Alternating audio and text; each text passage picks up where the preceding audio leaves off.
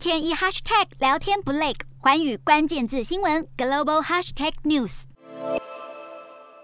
亲手种下象征希望之树。欧盟执委会主席范德莱恩访问印度，二十五号双方宣布同意成立贸易暨科技委员会，加速合作交流。欧盟明示暗示要施压印度改变在乌克兰战争中的自称中立态度，不过却只字不提欧洲与印度有一件事相同，那就是都难以在短时间内戒掉进口俄罗斯石油。而印度所施展的手腕，更让 CNN 形容为是替西方上了一堂国际外交的大师级课程。无独有偶，英国首相强生日前才访问新德里，对于印度持续买进降价出售的俄油，态度也是轻轻放下。强生不止入境随俗，包头巾、点吉祥制，全套通通体验。对于双方与俄罗斯有关的旗舰，不但没有谴责之意，甚至是避而不谈。尽管英国对俄罗斯制裁动作积极，相较下，印度对莫斯科的入侵行为却是保持沉默。七号联合国投票决定是否暂停俄罗斯在人权理事会的成员资格，印度也投下弃权票。然而，不止欧洲，伦敦国王学院国际关系教授潘特也指出，就连美国也是印度为需要拉拢的新伙伴。乌俄战争初期，印度作为南亚大国却没跟进西方制裁，一度让白宫说重话，声称对印度感到失望。但过没几个星期，拜登的态度就发夹弯转。为意中求同，美印友谊万岁。一方面，中国军力不但壮大，领土主张具侵略性，对较小邻国的经济影响力也与日俱增。对于世界和平的潜在威胁更胜于俄罗斯，让美国跟印度不约而同感到不安，因此促成了美印日澳共同参与的四方安全会谈，也让西方深感对印度少批评为妙。此外，中国摆明了以俄罗斯队友自居，指责美国跟北约要为冲突负责。习近平也未曾接触乌克兰当局，但印度除了避免批评北约，总理莫迪更曾应基辅当局的要求。与乌克兰总统泽伦斯基通话，两面不得罪，暧昧的艺术堪称高明。不只是地表人口第二大国，激励乌尔维基，印度正在积极展现大国身段。